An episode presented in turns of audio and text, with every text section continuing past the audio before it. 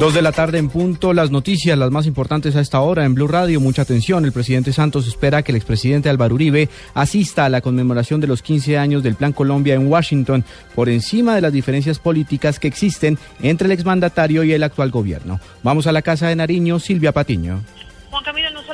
Expresidente Álvaro Uribe, sino que también el presidente Santos reiteró este llamado al expresidente Andrés Pastrana para que ambos asistan el próximo 4 de febrero a la ceremonia de celebración de los 15 años del Plan Colombia. El presidente Santos lo que dijo es que ambos exmandatarios han sido bastante importantes para el éxito de este plan. Pastrana, recordemos, ya había dicho que asistiría al evento, sin embargo, el expresidente Álvaro Uribe aún guarda silencio y no se ha pronunciado al respecto.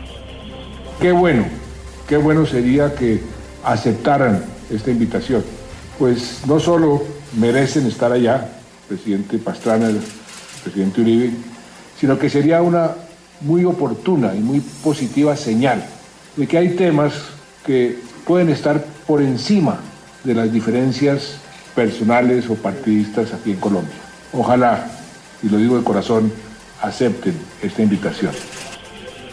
Santos dijo que este ha sido el plan de política exterior y bipartidista más exitoso que ha diseñado Estados Unidos en la historia reciente. Además, estará en la primera semana en Estados Unidos sosteniendo varias reuniones bilaterales con las autoridades de ese país, entre esos el presidente Barack Obama. Silvia Patiño, Blue Radio.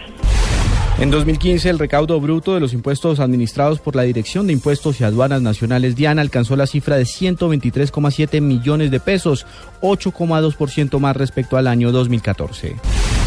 Cerca de 400 madres comunitarias del Departamento del Atlántico completan siete horas protestando contra el cambio de proveedores y de alimentos para la primera infancia en esta región del país. Encadenadas con pancartas y arengas, rechazan además que los contratos a los mayores de 40 años no se los quieren renovar.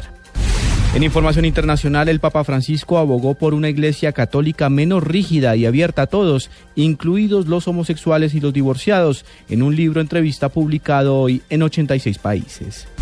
Y en deportes, el lateral colombiano Camilo Zúñiga estará hasta diciembre de este año jugando en condición de préstamo en el Boloña de Italia. El Nápoles apenas espera el fin de la negociación para oficializar en las próximas horas este trámite.